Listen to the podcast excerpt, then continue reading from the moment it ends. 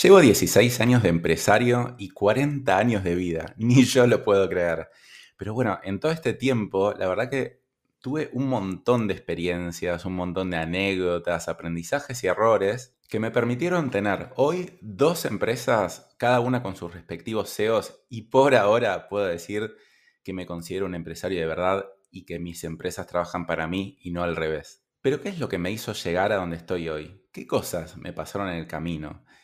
Qué aprendizajes, qué moralejas conocí. Entonces yo me puse como a hacer un análisis histórico de las cosas que me fueron pasando y te las quiero traer acá para compartirlas con vos, que te rías un poco de mí y por otro lado que tomes ciertos aprendizajes y los puedas aplicar también a tu negocio para evitar cometer los errores que yo cometí o tal vez tomar algún consejo que te pueda servir para mejorar tu negocio. Y tengo tantas anécdotas que este episodio lo voy a dividir por lo menos en dos partes, así que esta es la primera parte. Te invito entonces a suscribirte a mi podcast en Spotify, Apple Podcasts, YouTube o donde sea que estés escuchando este episodio para que no te pierdas la segunda parte y para que veas muchos más consejos sobre cómo profesionalizar tu negocio. Bienvenido a De Emprendedor Empresario. Si sos emprendedor o dueño de pyme, ¿querés que tu empresa dependa menos de vos y salir del día a día de la operación de tu negocio? Este podcast es para vos. Te voy a contar desde mi experiencia personal los hábitos, técnicas y herramientas que te pueden ayudar a lograr más resultados con menos esfuerzo y así conseguir que tu empresa sea más autónoma, para que de esta manera tengas más tiempo libre y mejores tu calidad de vida. Bueno, entonces voy a ir directo al grano y voy a pasar a contarte mis anécdotas y aprendizajes. No tienen ningún orden cronológico, te las voy a ir contando así como salgan y cada una le voy a poner un título. Y empiezo por la primera, viaje frustrado a Ciudad del Este. Y esta es una anécdota de cuando yo tenía mi empresa de importación.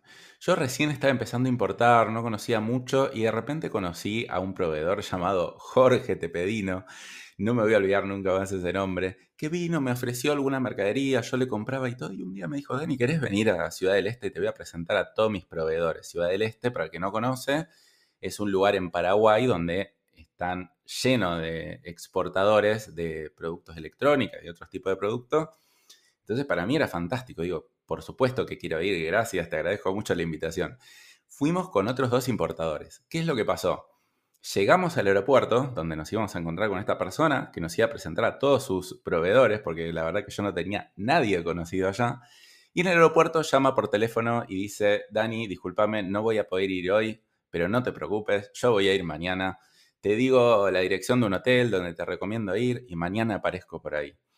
Como ya te darás cuenta, esa persona no apareció nunca, al día siguiente, ni nunca más, y nunca más me contestó el teléfono. Así que tres pobres argentinos varados en Ciudad del Este sin saber qué hacer. Dijimos, bueno, vamos a sacarle, yo que sé, el máximo provecho a esto, ¿no? Vamos a ir a recorrer Ciudad del Este solos y bueno, vamos a ver qué pasa, ¿no? Al principio nos frustramos un poco, la verdad, no fue nada gracioso la situación.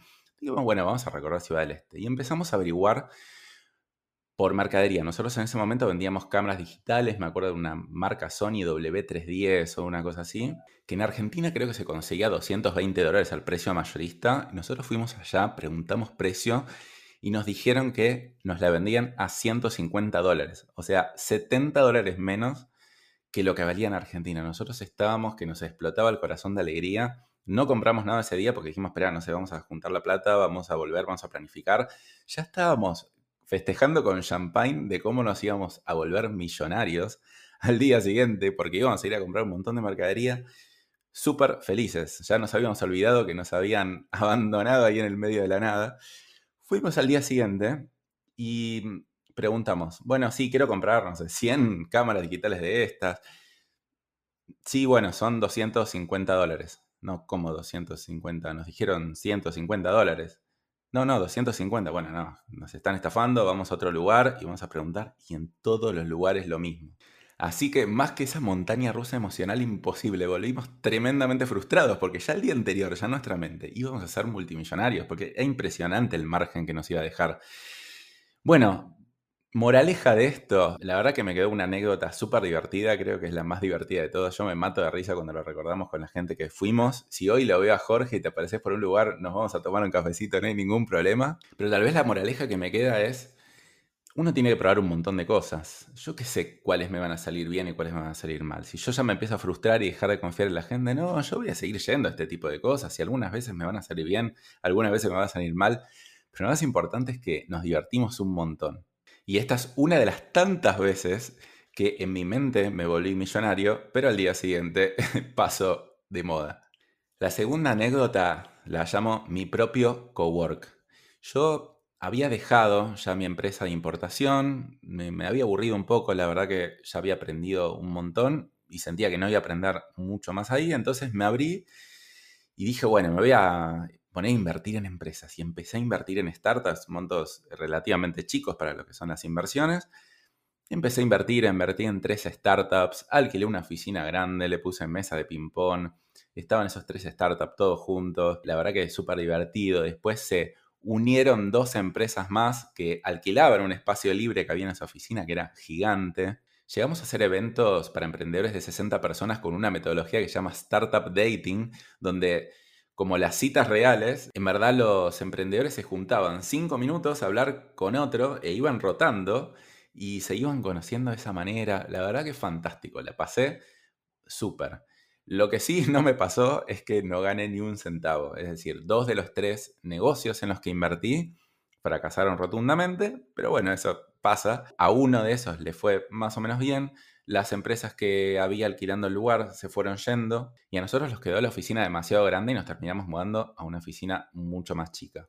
Yo también en un momento ya me imaginaba que iba a ser inversor, iba a estar ahí en el cowork charlando un poquito con todos, por lo menos, bueno, lo viví, más o menos habrá sido un año, un año y medio. La pasé bien, perdí un montón de dinero, pero de todo lo que perdí y de los problemas que tuve con las startups en los que invertí, la verdad que saqué los mayores aprendizajes de mi vida. Si tengo que volver atrás, lo, lo, repetiría porque la verdad que me dieron los fundamentos para yo poder tener las empresas que hoy tengo. Entonces, no importa tanto el fracaso o el éxito de las cosas que hagamos, sino los aprendizajes que saquemos de eso. Y la verdad que para mí fueron aprendizajes fantásticos. ¿Me gustaría en un futuro volver a tener un espacio de cowork y ser inversor? Sí. Todavía no veo cómo, lo veo un poco idealista, pero puede ser que en algún futuro lo vuelva a repetir.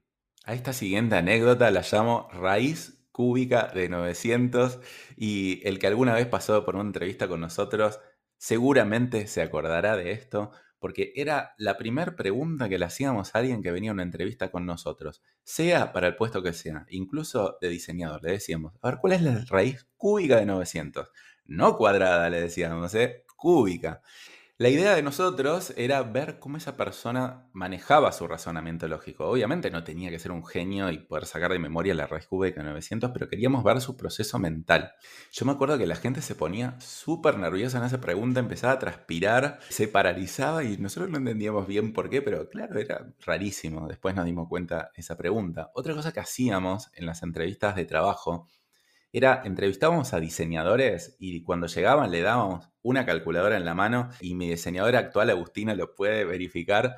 Le damos una calculadora, un lápiz, un papel, lo hacíamos sacar cuentas matemáticas, lo hacíamos hacer ejercicios de resolución de problemas, porque claro, nosotros queríamos entender cómo era su razonamiento lógico. Yo soy economista, mi socio es ingeniero industrial. Imagínate, ¿qué vamos a hacer para entrevistar a un diseñador? Nos pasó que en las entrevistas había diseñadores que se levantaban y se iban. Yo creo que me habrá pasado dos veces y creo que si no pasó más fue porque la gente tenía vergüenza de hacerlo, pero claramente era cualquier cosa la metodología de entrevistas que hacíamos. Después tuvimos la suerte de conocer a Nati, nuestra ex gerenta de recursos humanos, que nos dijo, chicos, están haciendo cualquier cosa acá, por favor déjenme ordenar este proceso, céntrense en las tres cosas que son más importantes para ustedes y yo les puedo asegurar que este tipo de conocimiento no es lo más importante, la actitud es más importante que la aptitud. Y bueno, cambiamos absolutamente nuestro proceso de entrevistas. Y acá la moraleja es, no trates de reinventar la rueda. Ya hay gente que sabe ciertas cosas, pregúntale a alguien de recursos humanos cómo hacer una entrevista, después la irás mejorando, ¿no? Pero ¿por qué intentamos hacer estas cosas? Yo qué sé, la verdad que no resultaron demasiado bien. Obviamente fue una experiencia por la que teníamos que pasar. Pero si ya hay alguien que sabe cómo hacer las cosas, no te digo que lo contrates si no tenés el dinero para contratarlo, pero por lo menos pedí ayuda. idealmente también contratarlo, porque la verdad que contratar un empleado que al final no te sirva te hace perder mucho más dinero que invertir en que alguien te ayude a ese proceso de reclutamiento. A esta nueva anécdota la llamo arriesgarlo todo. De nuevo vuelvo a la época donde empezaba a importar. Yo antes me dedicaba a comprar y vender productos a través de Mercado Libre. Previamente yo había trabajado en derremate.com como empleado un año. Para el que no conoce, derremate.com es una empresa que después fue vendida a Mercado Libre. Y bueno, obviamente todos ya conocemos lo que es Mercado Libre. Pero después de eso, como yo aprendí un montón de e-commerce, bueno, me empecé a dedicar a comprar y vender productos a través de Mercado Libre. Y después, cuando fui empezando a juntar algo capital, arranqué a importar. Pero claro, nosotros no sabíamos nada de eso y conocimos a un grupo de jóvenes emprendedores que ya tenían algo pequeña experiencia en importación y nos unimos a ellos. Nosotros dijimos, nosotros ponemos el proveedor en China y ustedes pongan los contactos para realizar esa importación. Resulta que nosotros teníamos muy poco capital en su momento y la verdad que la importación requiere de inversiones. No me acuerdo si eran 10 mil dólares o 12 mil dólares, pero básicamente menos que eso no podíamos invertir porque cuando uno le compra una fábrica en China lo mínimo que puede poner es eso. Entonces dijimos, bueno, vamos a arriesgar todo lo que ganamos, no sé, en cuántos años, en dos años, lo vamos a poner acá y bueno, en Argentina es muy riesgoso importar. Para el que está escuchando en Argentina lo sabrá dijimos, bueno, esta o nos sale bien y empezamos a hacer toda esa rueda, porque la verdad que eran productos que en su momento tenían muy buen margen, o nos sale mal y tenemos que empezar todo de cero, no sé, tengo que salir a buscar trabajo. Bueno, la verdad que eso creo que nunca lo haría. O tengo que empezar de nuevo, empezar a comprar en chiquito y resignar todo lo que, bueno, había trabajado y ganado durante dos años. Entonces yo me acuerdo que durante esos 20 días que estábamos esperando que llegue la mercadería, no pude dormir bien, estaba esperando a ver qué pasa, a ver, llegará, no llegará. Por suerte llegó bien y ese fue un punto de inflexión también en mi vida. Me acuerdo que habíamos importado unos MP5 que eran como los MP3, pero que tenían como jueguitos ahí adentro. Tenían MP3, más video, más jueguitos y todo. Y eran un boom y vendieron re bien. Y la verdad que nos hicieron crecer un montón porque en su momento tenían un margen de ganancia bastante elevado que nos permitieron hacer la rueda y volver a importar y volver a importar y volver a importar hasta que llegamos a vender hasta 400 mil dólares por mes. Una locura de haber arrancado con casi cero capital y haber tenido este punto de inflexión donde lo podríamos haber perdido todo a pasar a eso. Que después nos pasaron otras cosas malas que después voy a contar también. A ver, la moraleja de esto sería, cuando uno recién está empezando, me parece que está muy bueno asumir grandes riesgos por grandes beneficios, obviamente, ¿no? Yo analicé un montón, no es que esto fue, bueno, dale, juguémosla y tiremos todo al casino, no. Sabía lo que podía pasar, sabía que nos podía ir mal, lo analicé, estaba en una etapa muy temprana y lo hicimos. Y para mí fue una buena decisión, incluso si hubiera salido mal, hubiera sido una buena decisión, porque la verdad que yo no puedo saber el futuro. Ahora, a medida que va creciendo un negocio, ¿qué es lo que pasa? Uno tiene que ser un poquito más cauteloso, porque obviamente no puede arriesgar todo. Pero, por otro lado, también está bueno seguir teniendo como ese espíritu de riesgo, de, tomador de riesgo. Porque si no, las empresas se van quedando como dinosaurios. Uno al principio empieza, innova, invierte, arriesga, y después uno se vuelve ultra conservador y quiere, está así cuidando todo lo que ganó. Y la verdad que eso es lo que también tiende a matar a las empresas. Así que mi ideal hoy es un correcto balance entre riesgo e inversión. Todo el tiempo estoy invirtiendo cosas nuevas y arriesgando, pero obviamente no voy a volver a arriesgar todo mi capital como lo hice en su momento. La otra anécdota la llamo viajes a Estados Unidos. Yo cuando hice la secundaria acá en Argentina, el viaje de egresados en vez de ser a Bariloche como se suele hacer, era a Estados Unidos. ¿Qué pasa? Estábamos en la época de los 90 y era muy barato para nosotros viajar afuera. Entonces nos íbamos un mes a Estados Unidos que terminaba costando lo mismo que ir a Bariloche, que era el viaje de egresados tradicional. Yo la verdad a mí me, me, gustaba mucho Estados Unidos, pero la verdad que no conocía. La idea era ir y quedarnos en un campus universitario, en el medio de la universidad, con todos los otros estudiantes. La verdad que yo era y sigo siendo, lo que pasa que ahora se nota un poco menos, una persona bastante tímida, introvertida, es decir, yo hablaba bajito, no, me relacionaba con mucha gente. Y eso para mí fue revelador, ese viaje fue increíble. Primero, por conocer una nueva cultura. Como que de repente yo decía, pero estoy el campus universitario y hay mesas grandes en los comedores y todos se sientan en las mesas compartidas cuando no conocen a nadie y se ponen a hablar con ellos. Impresionante. Entonces empecé a conocer un montón de gente, a hablar con un montón de gente. Yo creo que acá en Argentina somos un poco más cerrados. Allá yo los veo mucho más abiertos. Digo, wow, qué buena cultura, está buenísimo esto. Y nunca me voy a olvidar del pavo, comer pavo fantástico también. Pero más allá de eso, me hizo conocer un nuevo mundo, me hizo conocer como mi yo extrovertido. Cuando de repente fui allá, yo me encontré pudiendo hablar con un montón de gente. No sé por qué, qué es lo que pasó, se ve que las circunstancias se dieron. Y yo me acuerdo que la mayoría de mis compañeros quería volver, ya extrañaba su casa. Y algunos de nosotros no queríamos volver, queríamos quedarnos en Estados Unidos. Tantos así que yo ese mismo verano volví a ir a estudiar dos meses inglés a Estados Unidos. Después terminé yendo otra vez y al terminar mi universidad fui a hacer una pasantía de un año allá. La verdad que lo que aprendí fue fantástico. Primero me di cuenta que aprender inglés sin hablar inglés y estar aprendiendo la gramática no tiene sentido. Yo en tres meses aprendí más inglés allá que en el resto de mi vida. Y después me di cuenta que me gusta socializar con gente, tal vez de otra manera. Aprendí a ser más sociable y a que me guste ser más sociable. Yo creo que hoy no estaría grabando este podcast si no fuera por eso, porque la verdad que me animé a muchas cosas, entre eso y clases de teatro que hice y otras cosas, me animé a hacer cosas nuevas. Yo la verdad que no me esperaba que iba a pasar esto, no, no es que yo dije, bueno, voy a ir a Estados Unidos con la expectativa de volverme más extrovertido, no, entonces, para mí fue fantástico, es una experiencia que la recomiendo un montón, ya sea esta, hacer work and travel o cualquier viaje de intercambio que puedan hacer. Y acá saco dos moralejas. Una es la importancia de vivir nuevas experiencias, a veces sin tener como el outcome ya predefinido, o sea, el resultado ya predefinido. No sé, uno va probando cosas, como lo que hice al probar ahí a Ciudad del Este, va probando cosas y va captando experiencias. Tal vez de 10 experiencias, no sé, tengo un gran aprendizaje en solo 3, pero yo no sé cuáles de esas 3 van a ser. Entonces, probá, probá y seguí probando. Y lo otro, que es la importancia de vencer la timidez cuando uno es emprendedor. Yo no te puedo decir cuánto esto impactó en lo que yo soy hoy, cuánto me ayudó a entender que yo puedo pedir ayuda a alguien y escribirle por LinkedIn y decirle, por favor, me podés dedicar media horita de tu tiempo y me lo dedican, hacer más preguntas en los cursos que tomo y no tener la timidez de ver qué va a pensar el resto, de poder hablar en público, de poder conocer gente de esta manera, ir a un evento y poder conocer gente, no te das una idea, eso es lo que te potencia. Así que si te sentís que tenés algo de timidez o no te animás a pedir ayuda o no te animás a hablar en público y todo eso, te recomiendo que empieces a practicar. Primero que trates de eliminar el miedo a, hacer el ridículo.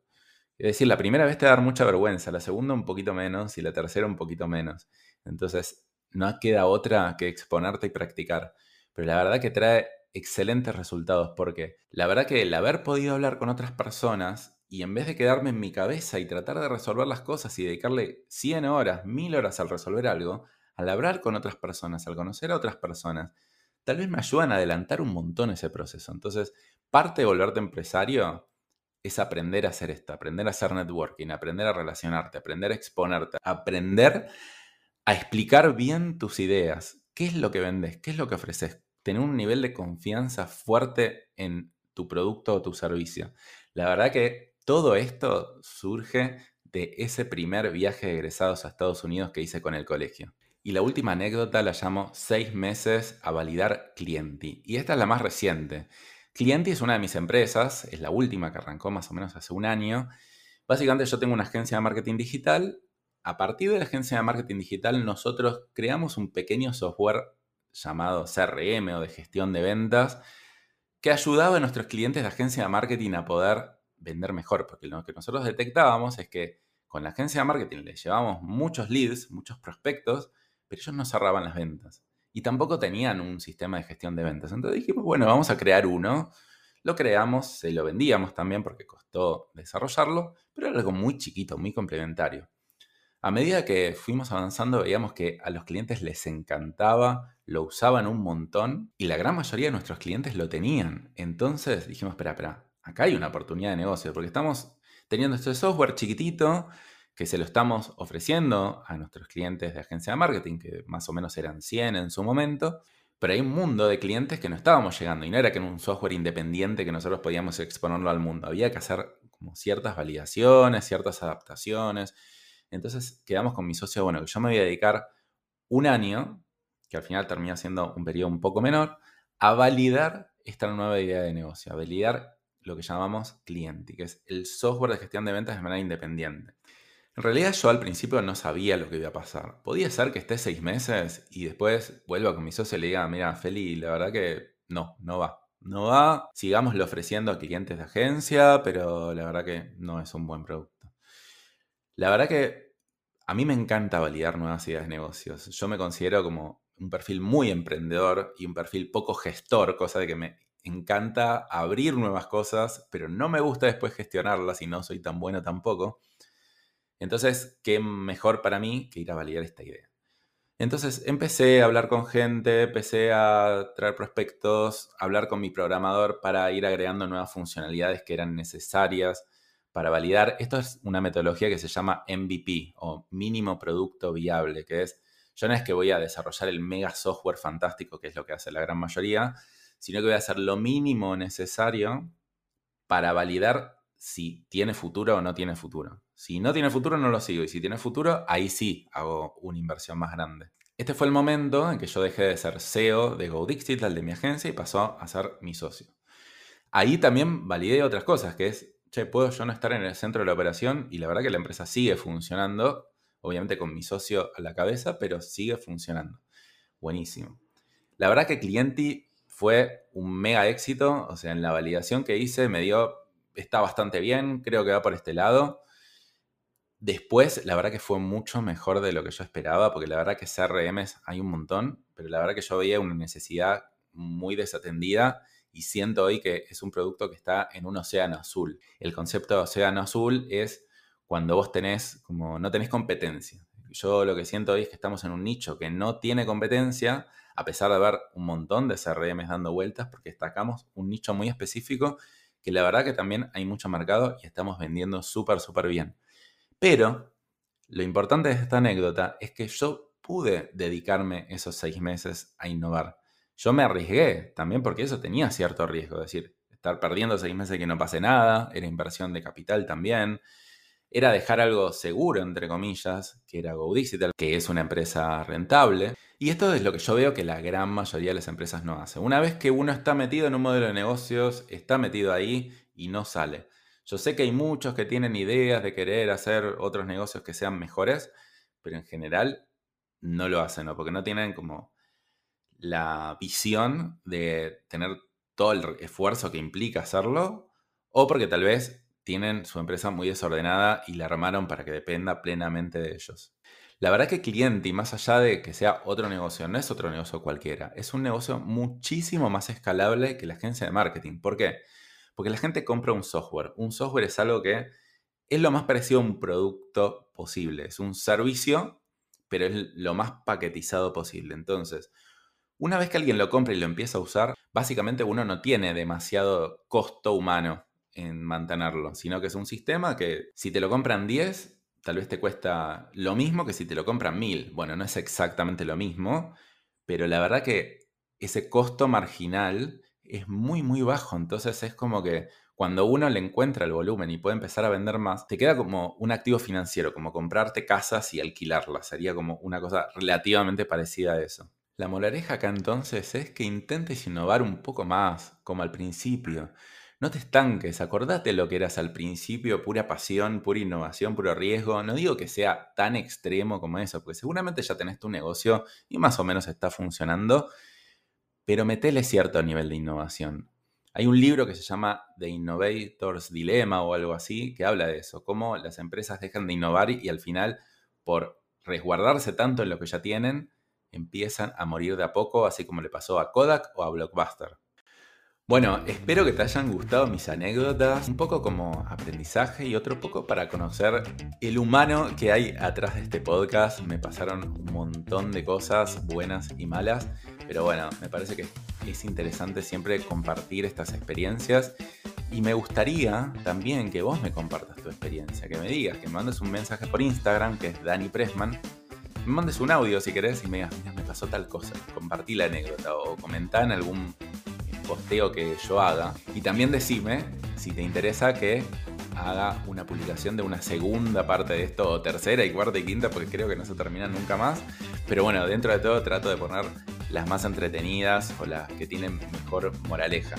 Así que bueno, te invito de nuevo a suscribirte a mi podcast Spotify, Apple Podcast, YouTube, donde estés escuchando esto, para que te sigan llegando las notificaciones semana a semana de los nuevos episodios. Nos vemos la próxima.